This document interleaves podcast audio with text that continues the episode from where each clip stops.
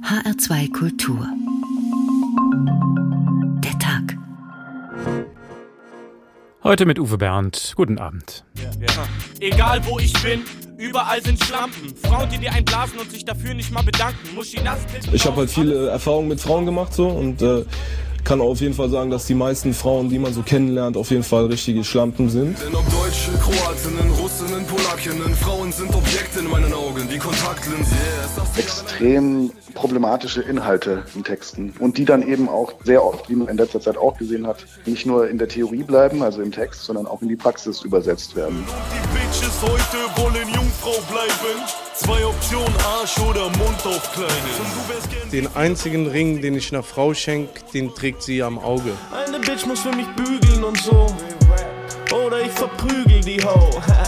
Unter dem Hashtag DeutschRapMeToo wird über sexuelle Übergriffe im deutschen Hip-Hop diskutiert. Vielleicht habe ich da auch einen Anteil dran, dass so viele Rapper gedeckt werden, dass so viele Rapper nicht nur in ihren Texten frauenfeindlichen Umgang haben, sondern auch im echten Leben. Du bist eine Fotzi nach zwei Bier schon auf der Theke tanzen. Also laber uns nicht voll mit deinem Mädelskram. Eine Frau bleibt auf Ewigkeit dein Gegenstand. Wir brauchen Frauen, die da durchgehen und sagen, so will ich's nicht, ich will es anders.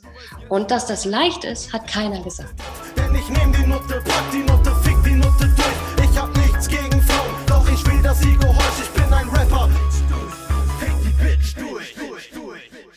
Oh Mann, es geht nicht gerade zimperlich zu in der Rapmusik, wie gerade gehört. Okay, könnte man sagen, das war schon immer so. Das hat natürlich auch was mit den Ursprüngen dieser Szene zu tun. Die ist sehr bunt und vielfältig auch in Deutschland. Manche Rapper stammen aus schwierigen sozialen Verhältnissen, andere eher aus gut situierten Familien, haben einen vollkommen anderen Hintergrund als zum Beispiel in den USA. Aber auch in Teilen des deutschen Rap findet man eine sehr sexistische Sprache, wie eben gerade gehört, und auch handfeste sexuelle Übergriffe. Hier ist nun eine neue Debatte entstanden. Eine junge Influencerin hat dem Rapper Samra vorgeworfen, er habe sie vergewaltigt. Der weist diese Vorwürfe entschieden zurück, will sich juristisch dagegen wehren. Anzeige erstattet hat bisher noch keine der beiden Seiten. Und ein anderer Rapper hat daraufhin ein 15 Jahre altes Video veröffentlicht, in dem man sieht, wie der damals noch junge Bushido eine Frau bedrängt, möglicherweise eine Minderjährige. Bushido hat die Echtheit des Videos inzwischen bestätigt und sich entschuldigt. Und so ist nun eine MeToo-Debatte ins Rollen gekommen, die wir heute beleuchten wollen. Gute Rapper, böse Rapper, wie MeToo die Szene aufmischt. Wir wollen einen Blick werfen auf eine vielfältige Szene, die aus viel mehr besteht als nur Goldkettchen, Gepose und Ghetto-Attitüde. Hatina, Hatija Haruna Oelker zeigt uns, wie diese Debatte inzwischen sich entwickelt hat. Im Juni war auf der Instagram-Seite eines großen deutschen Musikkonzerns zu lesen, Universal Music verurteilt auf das Schärfste jede Form von Gewalt. Wir stehen für eine offene, tolerante, vielfältige und friedliche Gesellschaft. Grund für das handelsübliche Bekenntnis war ein Vergewaltigungsvorwurf gegen den erfolgreichen Rapper Samra, der dort unter Vertrag steht. Die Influencerin Nika Irani hatte auf ihrer Instagram-Seite geschrieben, dass dieser sie nach einem Besuch in seinem Studio in seinem Schlafzimmer auf das Bett geschmissen und gewürgt habe. Über 20 Mal habe sie Nein gesagt und es schlussendlich über sich ergehen lassen. Die Vorwürfe gegen Samra sind nicht bewiesen und viele seiner Fans springen ihm bei. Doch haben sich in den sozialen Netzwerken auch unzählige Stimmen gesammelt, die diesen Fall zum Anlass nehmen, um gegen Sexismus im deutschen Rap zu protestieren. Gegen die Verharmlosung sexueller Gewalt in Texten und dass, wenn sie real wird, von der Szene verharmlost und verschwiegen wird. Unter dem Hashtag DeutschRapMeToo ruft seit Wochen eine gleichnamige Initiative dazu auf, sich zu melden. Du bist betroffen? Schreibe uns eine Nachricht und erzähle uns. Wir antworten dir und teilen deine Geschichte anonym. Melden sich mehrere Betroffene zur selben Person, stellen wir nach Zustimmung Kontakt zwischen euch her, sodass ihr zusammen überlegen könnt, wie ihr weiter vorgeht. Auf der Instagram-Seite liest man drastische Schilderungen, die mit Warnhinweisen markiert sind. Viele klingen so.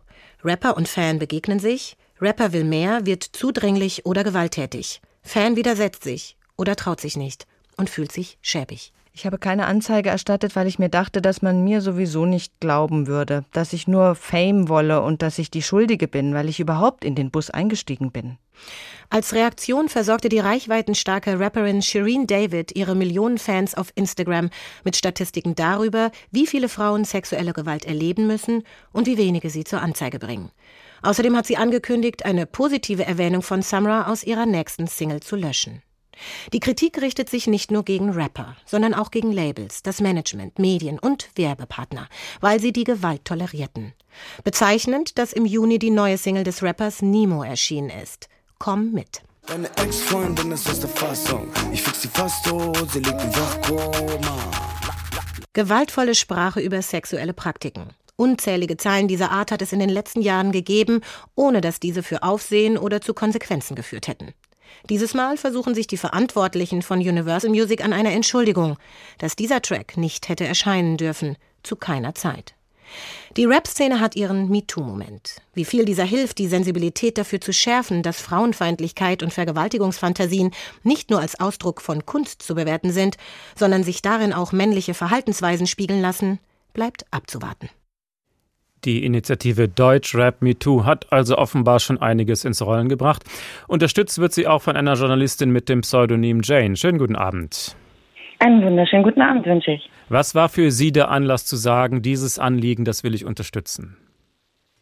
Mm, in erster Linie haben wir reagiert auf die Reaktionen auf Nika Irani und ähm, daraus hat ein äh, Freundinnenkollektiv für sich entschlossen, diesen Account äh, zu gründen und mich gebeten, sie medial ein wenig zu unterstützen. Und ich äh, stehe absolut hinter dem Vorhaben und äh, da musste man mich auch nicht zweimal fragen. Können Sie diesen Fall nochmal schildern, der bei Ihnen diese Initiative ausgelöst hat? Was genau war da vorgefallen? Naja, Sie haben im Trailer am Anfang ja schon beschrieben, dass eine Influencerin äh, einen mutmaßlichen Vergewaltiger exposed hat. Und ähm, der Umgang mit dieser Situation und vor allem auch der Umgang mit der Influencerin und das äh, Versuchen zu, der, der, Versuch der Diffamierung und ähm, das Herstellen von einer Unglaubwürdigkeit dieser Person gegenüber hat uns ziemlich wütend gemacht, weil völlig unabhängig von den juristischen Tatsachen und dem Fall, mit denen als solches wir uns gar nicht beschäftigen, wissen wir einfach, dass es eine große Problematik sexualisierter Gewalt gibt und dass es durchaus möglich ist, eine einzelne Person zum, Zwei zum Schweigen zu bringen. Aber wenn sich Hunderte melden, ähm, dann wird es schwieriger, die Glaubwürdigkeit der Situation als solches in Frage zu stellen. Und das hat uns motiviert. Hm. Nun ist das ja bei allen Vergewaltigungsvorwürfen immer schwierig mit der Beweislage. Also es gibt meistens keine Zeugen. Und es kann halt auch mal vorkommen, dass zurückgewiesener Fan irgendwie Vorwürfe erfindet. Also diese Möglichkeit gibt es ja. Wie gehen Sie damit um? Also wir sind keine Juristinnen, wir haben das nicht juristisch, juristisch zu entscheiden. Und ähm, es gibt Statistiken, die schon beweisen, dass die äh, Falschvorwürfe einfach überhaupt nicht in Relation stehen zu den tatsächlichen äh, äh Fällen, die dort vorkommen. Und ähm, ja, wir sind schon auch in der Lage zu differenzieren und kennen bisher auch noch nicht eine einzige Person, die eine große Karriere darauf aufbauen konnte, jemandem so etwas vorgeworfen zu haben. Insofern äh, weiß ich auch nicht, weshalb sich da überwiegend mit der Glaubwürdigkeit des Täters äh, äh einverstanden erklärt wird und dass dann aber alle Betroffenen immer in Frage gestellt werden. Hm. Wie viele Frauen haben sich bei Ihnen gemeldet mit vergleichbaren Erlebnissen? Es sind unzählige. Also ich betreue selber den Account nicht. Ich habe auch in diese Geschichten als solches nicht einen direkten Einblick, aber wir haben hunderte von Nachrichten von betroffenen Frauen. Was machen der Sie? Unterschiedlichsten, der unterschiedlichsten Couleur auch, also von, von Übergrifflichkeiten bis Nötigungen über konkrete Vergewaltigungsvorwürfe. Was machen Sie jetzt mit den vielen Anschuldigungen? Erstmal geht es uns darum, die Betroffenen aufzufangen und sie darin zu bestärken, dass ähm, sie vor allem nicht selber schuld sind an dem, was ihnen passiert ist. Wir haben ein Netzwerk von äh, SexualtherapeutInnen und äh, PsychologInnen, die sich vor allem mit äh, Trauma beschäftigen und auch äh, mit Aufarbeitung. Und wir wollen in allererster Linie auch die Betroffenen unterstützen. Schauen wir nochmal auf die Texte, die ja auch auffallen. Frauenfeindliche Texte sind im deutschen Rap keine Seltenheit. Was würden Sie sagen, was sind das für Kerle, die sowas schreiben? Hm. Also auch im Trailer wurde ja schon gesagt, dass Rap sehr vielschichtig ist und es gibt halt eine bestimmte Gruppe, die dessen, dessen hegemoniales Männlichkeitsbild halt der, der, der Überalpha ist und das sind dann auch vorwiegend diese Leute, die diese Art von Texten schreiben. Grundsätzlich denken wir nicht, dass äh, sexualisierte Gewalt in Texten eine Sache ist, die es nur im deutschen Rap gibt. Und wir denken auch nicht, dass das Abschaffen von schlimmen Worten äh, helfen wird, gegen die Strukturen zu arbeiten. Uns ist aber schon bewusst, dass eine ähm, sexistische Sprache auch affirmativ wirkt auf die Menschen, die diese äh, Musik konsumieren. Manche sprechen in dem Zusammenhang gerne von toxischer Männlichkeit. Wie würden Sie die beschreiben? Was toxische Männlichkeit ist? Mhm. Ähm, Im Zusammenhang mit den deutschen Rap-Texten, die ja eben auch schon gespielt wurden, wird, glaube ich, sehr deutlich, dass ähm, eine Art toxische Männlichkeit, wie sie in, im Feuilleton als Wort benutzt wird, schon auch deutlich macht, dass ähm, die, die, die Machtposition der Männer als solches, das Objektivizieren von Frauen als solches und das Unterdrücken von Frauen als solches ein äh, wichtiger Arm dieser toxischen Männlichkeit ist, die aber in sich natürlich noch viel tiefer geht und ähm, ja viel mit, mit Macht, Zugehörigkeit und Anerkennung zu tun hat, die in unserer Gesellschaft, die ja patriarchal kapitalistisch strukturiert ist, äh, äußerst gut funktioniert und deshalb auch so großartig verkauft. Nun muss jemand, der solche Texte schreibt, noch kein Täter werden. Richtig. Also wie gehen Sie mit solchen Texten dann um? Also ich persönlich konsumiere solche Texte einfach nicht und es liegt mir fern, Menschen permanent mit einem Zeigefinger drauf zu stoßen, dass das unmoralisch ist, was sie sagen. Ich sehe mich auch nicht als ähm, Beauftragte für eine saubere Sprache. Ich sehe mich als Beauftragte für ein vernünftiges Verständnis von Zivilgesellschaft, wenn überhaupt. Was glauben Sie? Natürlich können Sie juristisch nichts bewegen, weil jeder Fall juristisch sehr kompliziert ist und die Beweislage schwierig ist. Aber was mhm. glauben Sie, können Sie mit dieser Bewegung ändern jetzt? Also grundsätzlich haben wir mit dieser Bewegung schon so einiges verändert. Ähm, zum einen die Sensibilisierung von Betroffenen oder auch von zukünftigen Betroffenen. Ähm, und dann haben wir es auch schon in einige Strukturen hineingeschafft, als dass wir wissen, äh, Universal hatte zufällig im gleichen Zeitraum, in dem Deutsch Red Me Too äh, äh, stattgefunden hat oder angefangen hat, einen ähm, Diversity Manager ausgeschrieben als offene Stelle. Das heißt, es gibt dort schon eine Sensibilisierung und äh, äh, das findet auch in anderen Strukturen statt. Es gibt schon auch Festivals, die sich jetzt an uns wenden und uns äh, sich von uns beraten lassen möchten, wie sie in Zukunft äh, mit sowas umgehen können. Geht es auch so um das mahnende Signal, Jungs, passt auf, wir gucken euch auf die Finger? Durchaus auch. Also am, am Ende des Tages ist natürlich wünschenswert, dass wir einen Erkenntnisgewinn äh, haben. Also auch bei den bei den Herren, dass sie einfach verstehen, dass das, was sie dort äußern, immer nur dann funktioniert, wenn es nicht um ihre Mutter, Schwester oder Frau geht und dass sie deshalb vielleicht sich auch wirklich mal fragen sollten, wie sinnvoll das ist, was sie sagen. Ähm, aber ja, also wenn dort jetzt Angst vorherrscht, dass äh, das Verhalten der Leute exposed wird, äh, dann kann auch das für uns ein wirksames Instrument sein, natürlich. Das war die Journalistin Jane. Herzlichen Dank.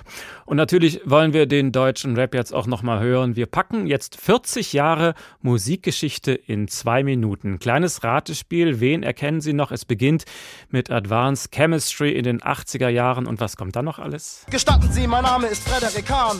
Ich wurde hier geboren, aber wahrscheinlich sieht man es mir nicht an. Ich bin kein Ausländer, Ausländer, Tourist, Immigrant, sondern deutscher Staatsbürger und komme zufällig aus diesem Land.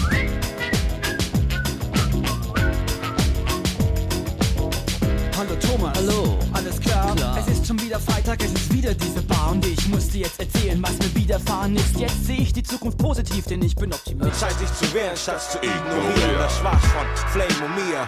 Free Momir. Es ist sowas wie eine letzte Warnung, denn unser Rückschlag ist längst in Planung. Wir fallen da rein, wo ihr auffallt. Gebieten eurer braunen Scheiß endlich auf Halt. Mein Block, mein Block, mein Block. Und nicht Heckler und Koch sein Block, yeah. Du in deinem Einfamilienhaus lass mich aus, weil du denkst, du hast alles, was du brauchst. Doch im MV scheint mir die Sonne aus dem Arsch. In meinem Block weiß es jeder, wir sind Stars.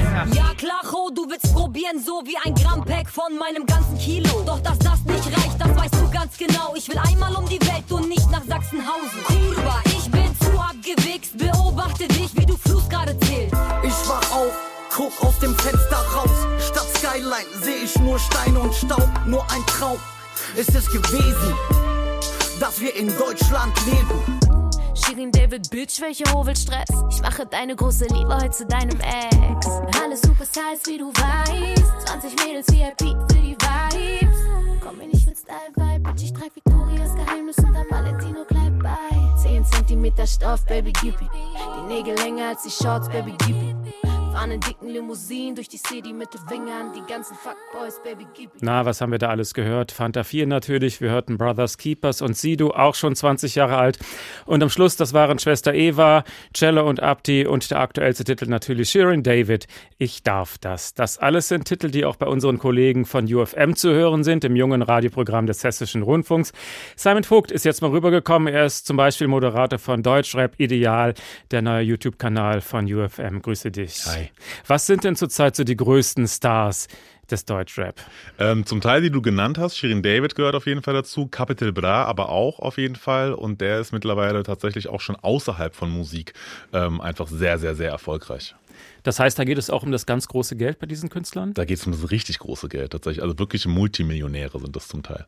Wie hoch ist so der Anteil der frauenfeindlichen, der homophoben, der antisemitischen Rappern? Ist es eine kleine Minderheit oder ein großer Teil?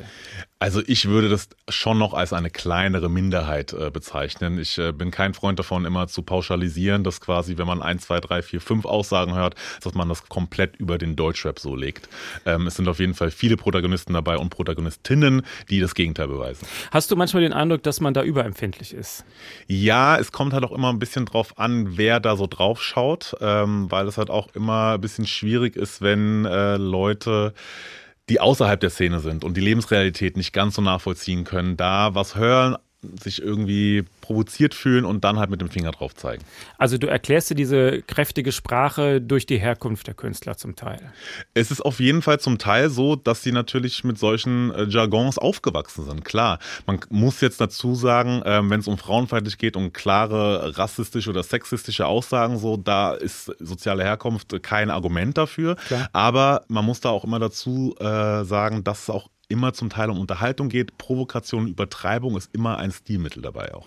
Und wenn es halt diese ganz großen Künstler sind, dann stecken da ja auch die Marketingabteilungen hinter. Das ist ja nicht so, dass der allein in seinem Schreibtisch sitzt und sich Schimpfworte ausdenkt. Also ich frage mich, ist das wirklich deren Haltung oder ist das auch ein marketingtechnisch kalkuliertes Gepose, damit der jugendliche Fan denkt, wow, krass, ey, das musst du hören, guck mal, was der da sagt. Das spielt auf jeden Fall eine Rolle mit, klar. Da muss man immer genau hingucken, bei jedem individuell, aber ist auf jeden Fall so, im Endeffekt ist es auch ein Musikbusiness, da steckt sehr viel Geld dahinter und man weiß einfach, was funktioniert und was vielleicht nicht so gut funktioniert. Und das wird bestimmt auch ausgetestet bei solchen Marketingabteilungen. Ja, kommen solche Begriffe an, verkauft sich das oder nicht, oder? Ja, und man hat natürlich auch einen sehr guten Blick auf die Zielgruppe und die ist tendenziell eher jünger und äh, bei denen ist dann Provokation und äh, Fäkalsprache oder Schimpfwörter ähm, sind da natürlich besser. Fäkalsprache und Schimpfwörter, könnte man sagen, sind einfach ein Teil der Jugendkultur. Das war schon immer so. Das war schon immer so und ist auch im Rap so, ja. Wie geht ihr dann in der Redaktion damit um? Also welche Rap-Texte sind für euch noch okay, weil authentisch? Und wann kriegt ihr Bauchschmerzen?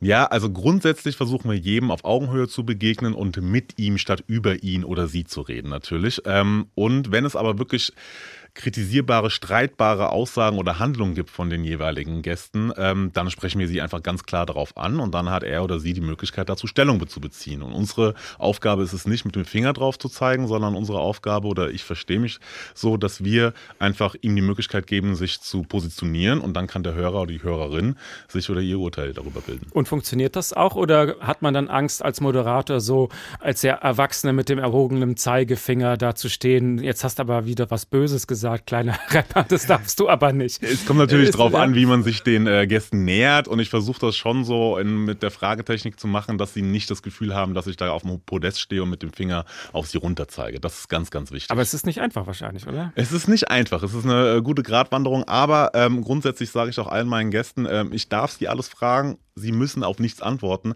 Allerdings ist natürlich auch eine Nicht-Antwort auf eine gewisse Frage eine Antwort. Wie oft kommt es dann bei deinen Interviews vor, dass es heikel wird? Zum Glück aktuell haben wir es äh, bisher hingekriegt, dass alles noch sehr, sehr im Rahmen lief, aber es ist manchmal eine gewisse Gratwanderung. Mhm. Unterm Strich gesagt, würdest du sagen, die Aufregung über homophobe, frauenfeindliche, gar antisemitische Aussagen sind wir da zu übersensibel? Müsste man da vielleicht gelassen damit umgehen? Es ist auf jeden Fall wichtig, dass wir da hingucken und dass wir auch bestimmte Sachen ansprechen, sowohl innerhalb des Raps als auch außerhalb, definitiv. Man muss sich aber auch immer äh, gewahr sein, dass es ein bisschen so ist wie in einem Actionfilm. Ein Jean-Claude. Actionfilm? In einem Actionfilm, ja. Ein Jean-Claude Van Damme und ein Sylvester Stallone äh, laufen privat auch nicht mit Macheten durch die Gegend und schießen Leute tot.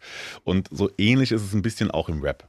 Der lebt zwar von Authentizität, aber es ist immer noch ein bisschen Unterhaltung und einfach ein Musikbusiness. Das war Simon Vogt von UFM. Vielen Dank. Und wir kommen zu einem weiteren Superstar der Rapper-Szene. Bushido ist nun schon seit 25 Jahren im Geschäft. Er macht immer noch auf Gangster-Rap.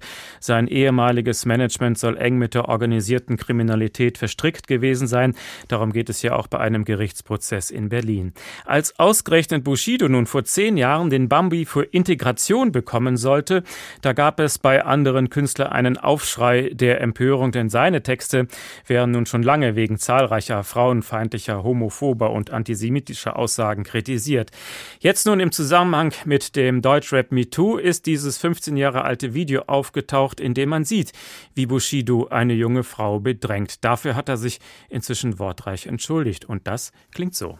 Ja, das, was dort äh, gezeigt wurde, ist tatsächlich passiert. Es hat auf jeden Fall auch zu dieser Zeit zu meinem Lebensstil, zu meinem Lifestyle, zu meinem Rap-Style, wie man das auch nennen möchte, auch gehört. Dieses Konzerte und Mädels abschleppen und diese, diese goldenen Bändchen, noch mit dem Gangbang-Koordinator und so weiter und so fort. Deswegen hat das definitiv ähm, den Style repräsentiert, den mindestens ich, und ich möchte auch hier erstmal auch nur von mir sprechen. Ich möchte jetzt nicht auch mit dem Finger auf irgendwelche Leute zeigen und sagen, ja, was fällt euch ein, der, der, der. Nein, nein, nein, hier geht es nur um mich. Und das, was dort gezeigt wurde, das zeigt mich. Möchte ich erstmal sagen an dieser Stelle, dass die Art und Weise, wie man dort mit diesen Mädchen und generell mit Frauen äh, gesprochen, umgegangen ist, ist absolut nicht in Ordnung. Definitiv nicht. Damals, zu dieser Zeit, war das für mich die einzig mögliche Art, nach einem Konzert mit den Mädchen dort umzugehen. Mit einigen Jahren auf dem Buckel äh, ist es absolut nicht in Ordnung. Und vor allem auch mit äh, selber als Vater äh, von, von, von Töchtern ist es so, dass ich hoffe, dass meine Kinder, eure Kinder, eure Töchter, meine Töchter nicht solchen Menschen über den Weg laufen wie mir, als der, der ich damals zu dieser Zeit auch gewesen bin. Bushido also gibt sich geläutert und wir fragen uns, was sollen wir davon halten? Ist das jetzt auch nur Marketing oder hat er vielleicht tatsächlich was dazugelernt? Die Kollegin Naima hat selbst mal eine Hip-Hop-Radioshow. Sie setzt sich schon sehr lange kritisch mit der Szene auseinander und auch damit, wie über diese Künstler berichtet wird. Schönen guten Abend. Abend. Wenn so jemand wie Bushido sich geläutert gibt und sich entschuldigt, glaubst du ihm das? Ähm, ja, klar glaube ich Ihnen das. Ich glaube, dass generell Entschuldigung im Sinne von, ich erkenne hier an, dass ich jemandem Leid zugefügt habe oder das Leid zugefügt wurde und Erkenntnisgewinn, auch im Sinne von, hey, so habe ich früher gedacht, hier ist meine öffentliche Selbstreflexion darüber, das war falsch, ich würde es nie mehr so machen. Natürlich ist sowas wünschenswert. Und was würdest du jetzt von ihm erwarten nach so einer Entschuldigung? Ähm, ich glaube, dass uns bewusst werden muss, dass das Worte sind und dass wir vor allem Taten brauchen. Und zudem ist für mich eine vermeintlich moralische Handlung, in dem Fall jetzt diese Entschuldigung, wenn sie nur unter Druck von außen geschieht oder weil es eben nicht mehr anders geht, keine moralische Handlung, sondern Opportunismus. Äh, man kann jetzt hier von der bekannten Regenbogenfahne im Wind sprechen im Fall von Bushido. Ich finde, dass man sich als Neonazi oder vormals offener Schwulenhasser natürlich geläutert geben kann und sagen kann, oh Gott, was war ich für ein abartiger Mensch, es tut mir voll leid, ich habe meine Meinung geändert, aber das bringt ja niemandem was. Ich erwarte konstantes antifaschistisches und antisexistisches Engagement von Menschen, die einen Großteil von ihrer Identität, ihrer sozialen Kontakte und ihres Erfolges, in welchem Milieu auch immer, auf Menschenverachtung gebaut haben. Da reicht mir keine Einladung, ein paar Familien nach Disneyland zu schicken oder ein Ehrenamt. Äh, die Vorstellung, dass das eine Wiedergutmachung ist, finde ich pervers. Ähm, und äh, mich interessiert da viel mehr, was in die aktuellen relevanten Akteurinnen der Szene reingebracht wird an Aufklärungsarbeit und Veränderung. Also nicht ich möchte nicht mehr, dass meine Töchter Leuten wie Bushido über den Weg laufen, wenn sie jung sind, sondern was tue ich, um das zu verhindern? Also da würdest du von ihm erwarten, dass er dann noch mehr Aktionen macht. Kann man das von so jemandem erwarten? Selbstverständlich, das kann ich von jedem erwarten. Ein anderes Beispiel ist der Rapper Haftbefehl aus Offenbach. Der wird ja gerade von den großen, seriösen Feuilletons sehr gefeiert, von der FAZ bis zur Süddeutschen. Die SZ nennt ihn den großen Schmerzensmann des Deutschrap, findet sein neues Album fantastisch. Ist Haftbefehl in deinen Augen ein großer Künstler? Für mich ähm, ist Haftbefehl ein großer Künstler aus mehreren Gründen, die auch kein Geheimnis sind. Ähm, ich glaube, dass Haftbefehls Kunst und wie er zwischen Straße, Rap-Szene und Feuilleton verhandelt wird, ein Stück ähm, deutsche Vergangenheit und Gegenwart aufzeigen, weil man an ihm diese großen Themen und diese Realitäten wie sozialer Aufstieg, ähm, Migration, Rassismus, Entfremdung, Armut als Gewalt und viele mehr Dinge ablesen kann. Ich glaube, dass er Talent und vor allem Gespür hat und das, was vielerorts als ähm, Authentizität bezeichnet wird. Ähm, weil er eben eigen ist, aber auch massentauglich. Er viel Plan von Musik hat, aber nicht den Nerd macht und fast jeder Song sowas Hymnenartiges hat. Wenn Hafti-Song losgeht, dann fühlt man ihn. Er hat das Talent und das Gespür für das, was er macht und er ist einfach sehr gut darin. Mhm. Aber auch bei Haftbefehl findet man halt Textzeilen, die man als frauenfeindlich oder gar antisemitisch interpretieren kann. Also was unterscheidet dann den Umgang mit seinen Texten von so jemand wie Bushido? Mm, ich denke, das ist vielschichtig. In Bezug auf das Feuilleton jetzt ähm, ist alles, was verboten und gefährlich ist, natürlich spannend. Ähm, alles, was sich verkauft, wird zudem besprochen. Und Hafti ist genau das. Die Tagesschau und die FAZ ähm, sind keine Bezugspunkte für große Teile Deutschlands. Und man kann ja auch seit den 80ern schon beobachten, dass äh, Rap, der als migrantisch gelesen wird, ähm, in dieser Limbo ist zwischen Faszination und Sündenbock und dafür herhält, die politischen und die sozialen Probleme outzusourcen, mit denen man sich als Mehrheitsgesellschaft aufgrund des eigenen, natürlich völlig verklärten und falschen Selbstbild, siehe NS-Zeit, siehe Kolonialismus, siehe Hanau, siehe Frauenhausstatistiken, als freiheitsliebende Demokratinnen, die Gleichberechtigung großschreiben, nicht identifizieren will, obwohl man sie mitgeschaffen hat. Und Rap im Allgemeinen und Haftbefehl als Beispiel sind natürlich genauso problematisch wie der Rest der Gesellschaft, aber es gibt da so einen kulturellen und musikalischen Anteil, der eben auch wütend ist, der laut ist, der ehrlich ist und der die Art von, und jetzt große Anführungszeichen, Ghetto repräsentiert und ausstrahlt, die weiße Mittelschicht-Kids nie sein können, aber doch so gerne sein wollen. Für mich ist das Verhandeln von Haftbefehl im Feuilleton das akademisierte und schreiberling Pendant zu den zugezogenen Eigentumswohnungskunststudentinnen, die Stern äh, Sternburger Bier trinken für 70 Cent, weil es das billigste ist, aber die Klimaschutzorganisation des Vaters toll finden, auch wenn sie Greenwashing betreibt. Da ist ein riesen Disconnect und eine riesen Sehnsucht nach etwas, das real ist. Die Taz-Kolumnistin bringt es so auf den Punkt, die schrieb, wenn meine ehemalige Schüler Haftbefehl gehört haben, dann hielt man sie für Sexisten und Antisemiten, aber wenn ein Kulturjournalist Haftbefehl hört, dann ist das revolutionär, indem er Haftbefehlssprache analysiert, als wäre er in einer Germanistikvorlesung. Würdest du das unterschreiben? Das würde ich unterschreiben und ich würde sagen, dass das Skandalöse daran ist, dass man sich ähm, keine Gedanken darüber macht, was die SchülerInnen, von denen hier beschrieben wird, an Ressourcen zur Verfügung gestellt bekommen in der Schule und es ähm, wahrscheinlich mehr äh, keine Ahnung, kulturelle Re Relevanz oder Interesse dafür gibt, ähm, was der Kulturjournalist bei seinem äh, Interview mit Haftbefehl getragen hat. Mhm. Wie würdest du denn also unterscheiden zwischen gutem Rap und schlechtem Rap? Ähm, ich glaube, dass die Frage in dem Sinne problematisch gestellt ist, weil mhm. ich mich frage, ähm, was bedeutet gut und böse und was bringt uns das, ähm, darüber zu sprechen. Also wenn wir jetzt das Bild von einem Topf nehmen und da stecken wir die Frauenfeinde rein, frage ich mich, warum sind da nur Rapper drin? Warum sind da keine Abtreibungsgegner drin? Warum sind da keine fundamentalistischen Schwulenhasser wie äh, Liminski, der aktuelle Berater von Laschet drin? Wieso ist da nicht der Rammstein-Sänger drin? Wieso ist da nicht Friedrich Merz drin? Was ich damit sagen will, der Topf ist klar rassistisch gefärbt. Das ist der erste Grund, ihn abzulehnen. Zweitens individualisiert er das Problem und führt weg von der strukturellen Ebene. Wir brauchen eben keinen Topf für Individuen, sondern einen widerständigen Topflappen, um in dem Bild zu bleiben um die gesamtgesellschaftlichen Verhältnisse auf links zu drehen. Und drittens, finde ich, ist es eine Diskursverschiebung aller, hier sind die Guten, beziehungsweise hier sind die Bösen und deswegen gibt es ja auch die Guten. Aber Vergewaltigungskultur, Sexismus und sexualisierte Gewalt sind in Deutschland Mainstream. Alle drei Tage stirbt hier eine Frau durch die Handy ihres Ex oder Partners und da frage ich mich einfach, wen Bushido juckt. Ich will wissen, wo es Schutz vor Missbrauch gibt. Ich will wissen, wo Opfern zu sexueller Gewalt geholfen wird und wo dieser feministische Ort ist, an dem Frauen keine Objekte sind, sondern gleichberechtigt leben und arbeiten können und was wir als Gesellschaft bereit sind, dafür zu geben und aufzugeben. Diese Unterscheidung ist irrelevant, finde ich.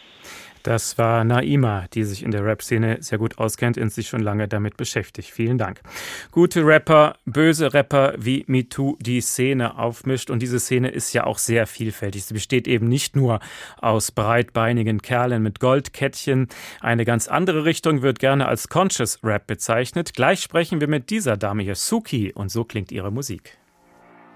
Die Köpfe, die ich rauchte, waren größer als mein Selbstbewusstsein. Ich versteckte mich in mir, lebte nur einen Bruchteil. Um mich rum ein Mosaik, Kanten und Brüche, Arroganz und Gerüchte.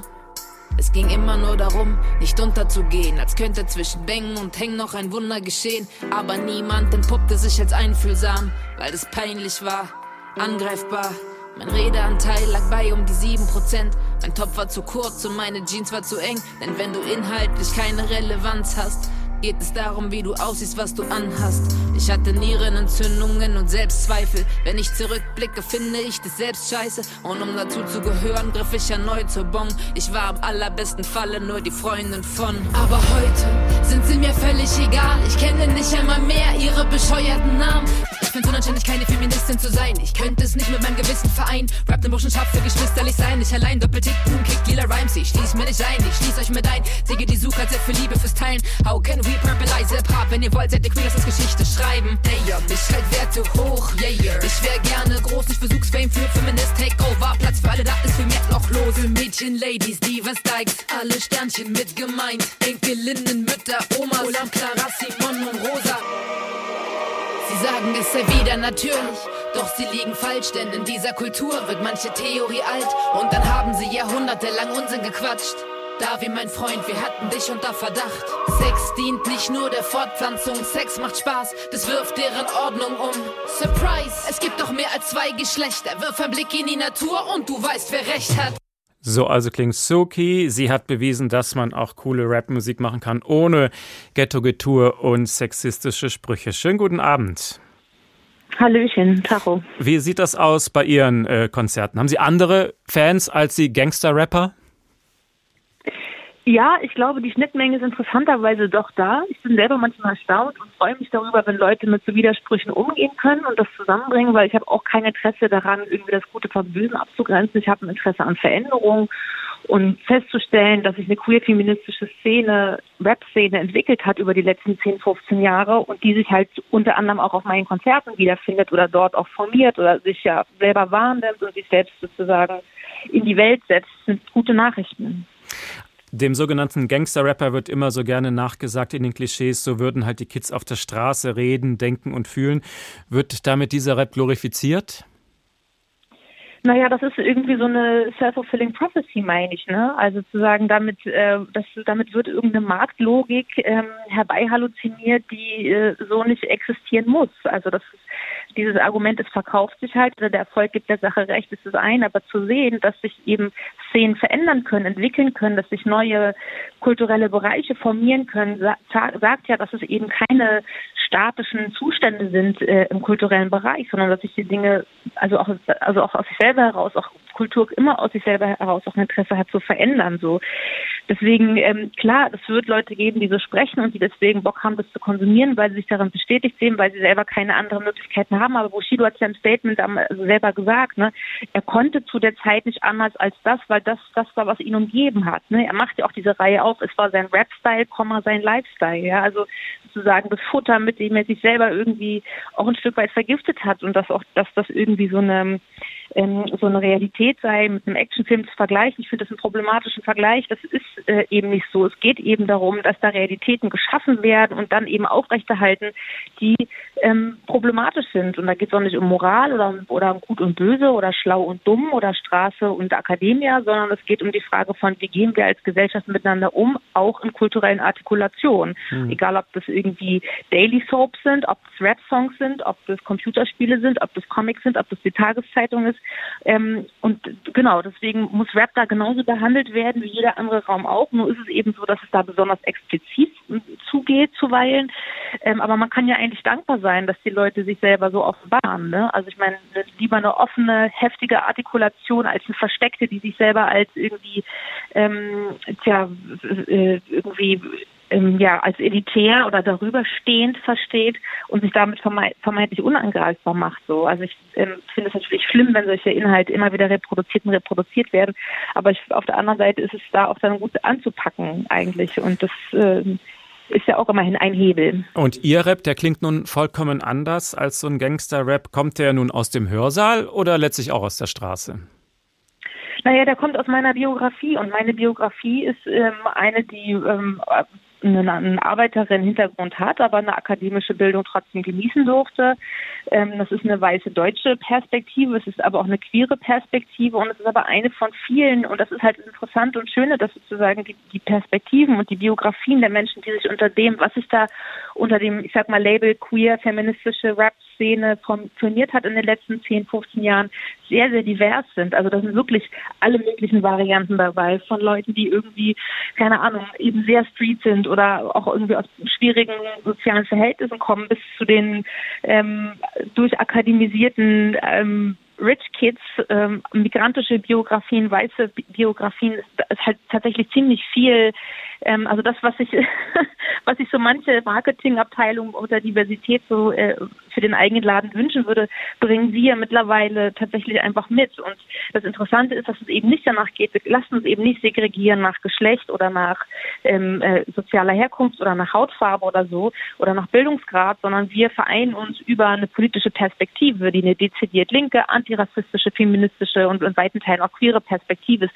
Und das, äh, deswegen gibt es auch gar nicht so ein starkes Distinkt Reflexionsbedürfnis nach Gangster-Rap oder nach den Bösen, sondern wir haben insgesamt, und die Vorrednerin hat das ja auch schön deutlich gemacht, wir sehen uns halt als Teil dieser Gesellschaft und deswegen ähm, ruhen wir uns eben, und das ist, was uns zu sagen von so klassischen sexistischen Rap unterscheidet oder so Mainstream-Rap, dass wir halt nicht hingehen und sagen, ja, die Gesellschaft hat uns so gemacht und jetzt sind wir halt so, das müssen alle damit umgehen. So nein, wir ruhen uns eben nicht darauf aus, wie wir geworden sind, sondern wir, ähm, wir äh, gucken mal uns selber. Es halte viele, viele Leute aus diesem Bereich hochgradig ähm, reflektiert, so äh, ihre eigene Sprache betrachtend. Also ähm, wir sind, wir warten nicht, bis uns irgendjemand ein Statement zu irgendwas abbringt, um dann irgendwie so eine äh, halbgare Apology, Non-Pology dahin zu legen, sondern wir schauen sehr genau bei uns selber. Wer sind wir? Wie sprechen wir? Wie sprechen wir mit anderen? Wie sprechen wir über andere? In welchen Kategorien denken wir? Aus welchen Kategorien wollen wir raus? Wie geht eine bessere, wie geht eine schönere Welt? Wie geht eine bessere Zukunft? Und was können wir in unseren Songs darüber sagen? So, ja, also Sie haben es geht um eine um ein verbindendes Element von, ja, von, von gesellschaftlicher Gestaltung. Sie haben insgesamt sechs Alben gemacht, aber dann angekündigt, damit aufzuhören. Schade eigentlich. Warum? Ähm, weil ich eben sechs Alben gemacht habe und weil ich viel gesagt habe und weil es ähm, ähm, nicht darum ging, meine eigene Karriere irgendwie ins Maximale hinauf zu pushen. Ich habe eine, eine, eine, meine Weltsicht ist eine, die nicht glaubt, dass äh, ewiger Wachstum, wie es der Kapitalismus uns äh, glauben lässt, ähm, ähm, eine Wahrheit trägt, sondern mir geht es immer um Kooperation und nicht um, und nicht um äh, Competition. So insofern ähm, muss ich mich jetzt auch nicht weiter gegen irgendwelche Konkurrenz durchsetzen oder irgendwie zusehen, wie ich an die Spitze komme und die Queen werde oder sowas. Das sind alles nicht meine meine Wünsche und Vorstellungen von von kulturellem Dasein und kultureller Artikulation, sondern mir ging es immer darum, diese Szene entstehen zu lassen, von der ich träume, die sich halt eben sehr wohl behaupten kann äh, und auch unabhängig machen kann von Mainstream-Rap. Und diese Szene ist mittlerweile da. Also das sind Leute da wie Ashmo und Cermentis und Finna und Haskara und Sharon und Ghazal und Fatima Mouni und Nino Riot und Kirosin 95 okay. und Esther von LSD und seine Fehler.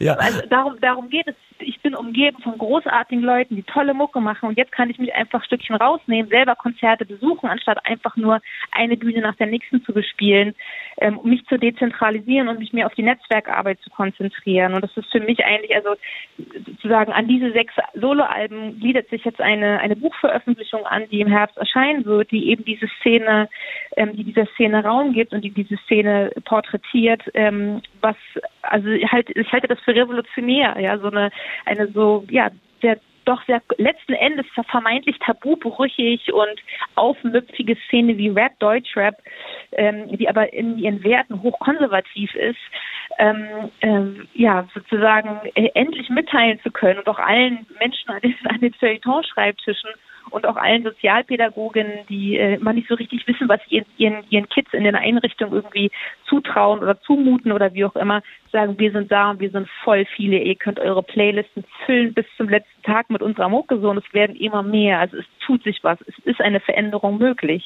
Das war die Rapperin Suki. Vielen Dank. Und wir wollen den Blick jetzt noch ein kleines bisschen weiten. Auch in der Clubszene gibt es inzwischen Klagen über sexuelle Übergriffe. Die DJs am Pult verhalten sich manchmal nicht anders als die Gangster-Rapper auf der Bühne.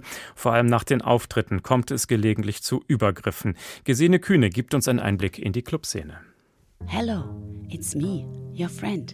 I'm the woman behind the decks, the one you invite to conduct the show. I'm the person of color in the first row. I'm the artist liaison, the LGBTQT sound engineer, the migrant girl behind the bar. Mit einem unschuldigen Hallo, ich bin's, deine Freundin, stellen sich DJ, Tänzerin, Begleitung, Technikerin und Barfrau vor. Sie seien wegen der Musik im Club, für nichts anderes.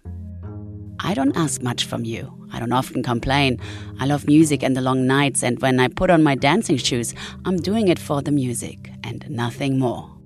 Mit diesen Worten beginnt ein offener Brief an alle, die sich als Teil der Clubszene sehen. Ein offener Brief, der auf der Seite metoo-musik.com unterzeichnet und geteilt werden kann. Diese Internetseite gehört zu der Kampagne Hashtag for the Music und wurde vor einem halben Jahr von der britischen Künstlerin DJ Rebecca ins Leben gerufen. Ich habe mit Hashtag for the Music angefangen, nachdem ich die ganzen Lobesreden auf den verstorbenen Eric Morillo mitbekommen habe. Hochgelobt und das, obwohl er wegen Vergewaltigung angeklagt war und vor Gericht musste. Niemand hat sich für sein Opfer interessiert. Rebecca Teasdale, heute Anfang 40, fühlt sich gleich an ihre Anfangszeit als DJ erinnert. Sexismus und Übergriffigkeit gehören Ende der 90er zu ihrem Künstlerinnenalltag. Ihre erste Erfahrung macht sie, als sie in einem Plattenladen nach einem Job fragt. He just was like, huh, yeah, you could give me a blowjob. Dieses unangenehme Gefühl, das sie bei der übergriffigen Antwort spürt, wird sie noch öfter erleben, denn Rebecca arbeitet, als sie Anfang 20 ist, als Erotikmodel. Männer aus der Szene empfinden das als Freifahrtschein, ihr ungefragt zu nahe zu kommen. Im Gespräch sagt sie, sie habe genug sexuelle Belästigung bis hin zu Vergewaltigung in ihrem Leben erleben müssen. DJ Rebecca möchte mit der Kampagne Hashtag for the Music den Opfern von Sexismus und den Überlebenden von sexualisierter Gewalt eine Stimme geben. Diese wird oft aus Scham unterdrückt. Oder das Erlebnis wird gänzlich verdrängt, wie die Psychotherapeutin Hannah Wilder erklärt. Bei sehr gewaltvollen, traumatischen Erlebnissen kommt es zu Dissoziation bei den Opfern. Das heißt, dass die Erinnerungen aus dem Bewusstsein abgespalten werden und eben dann nicht mehr erinnerbar sind.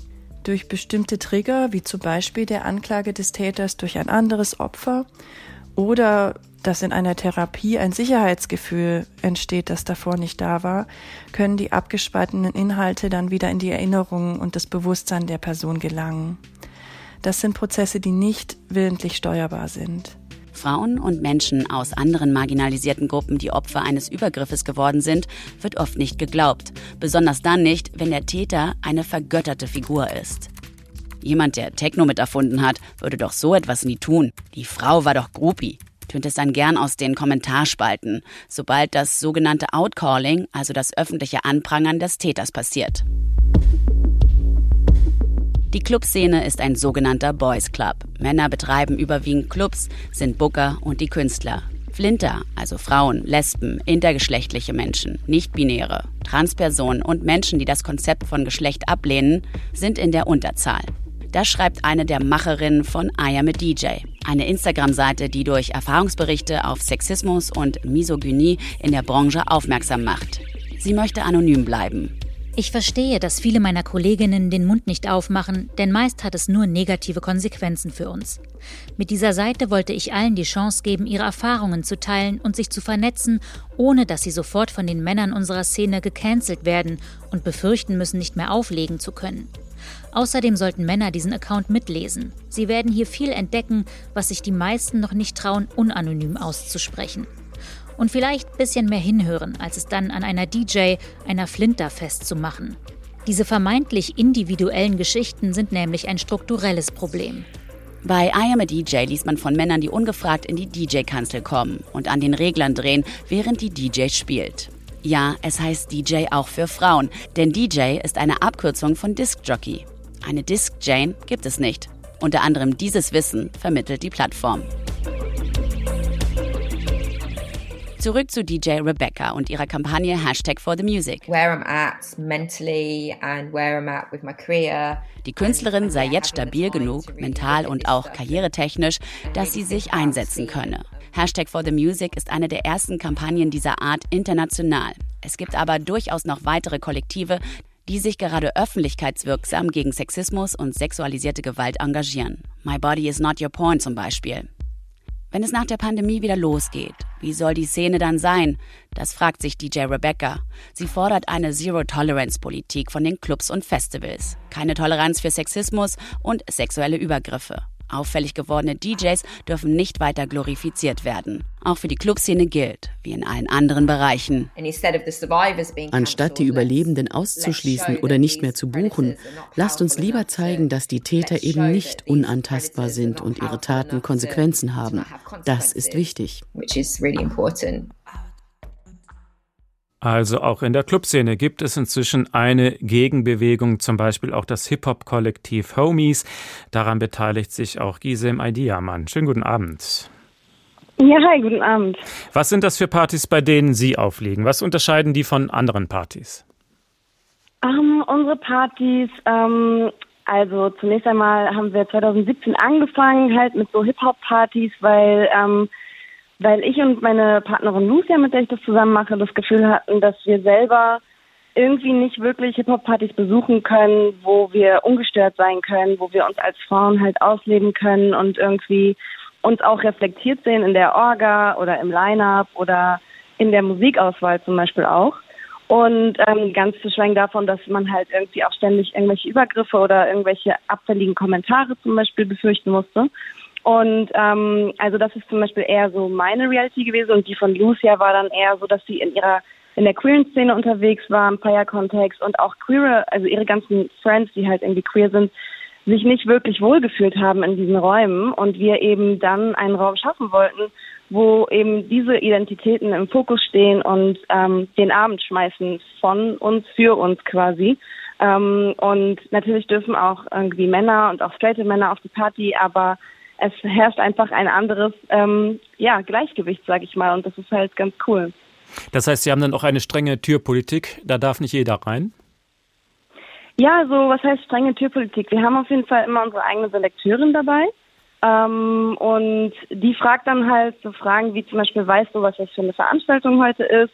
Einfach um zu checken, ob sich die Leute schon mal irgendwie mit einem also beschäftigt haben oder ob das jetzt einfach nur irgendwie Laufpublikum ist ähm, was eigentlich gar keine Ahnung hat, was für Werte wir vertreten und was uns halt wichtig ist bei den Leuten, die auf unsere Party kommen. Und spielen Sie denn auf Ihren Partys äh, ausschließlich politisch korrekte Titel oder gibt es auch mal härtere Texte? Nein, also ich muss sagen, ähm, wir spielen nicht nur politisch korrekte Titel, auch wenn sich das vielleicht manche Leute wünschen würden und auch schon mal so Kritik gab, ne, wenn man irgendwie so sexistische Texte gespielt hat oder so.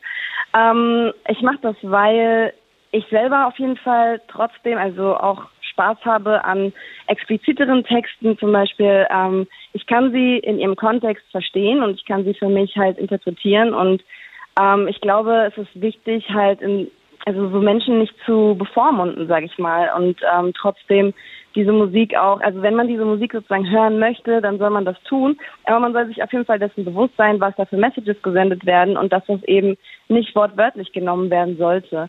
Also ich mag zum Beispiel sehr, sehr gerne so textpositive Texte und so ähm, und die können ja durchaus auch manchmal ein bisschen rough sein und das macht aber, finde ich, auch Spaß in einem Raum, wo die Leute auch Bescheid wissen, wie das gemeint ist und das nicht sozusagen ähm, als Aufforderung verstanden wird, sich jetzt jemanden zu krallen und irgendwie den ähm, schlecht zu behandeln oder übergriffig zu sein. Wie oft haben Sie es als Frau am DJ-Pult erlebt, dass Männer skeptisch gucken und Ihnen zeigen wollen, wo das Pult eingeschaltet wird oder ähnliches?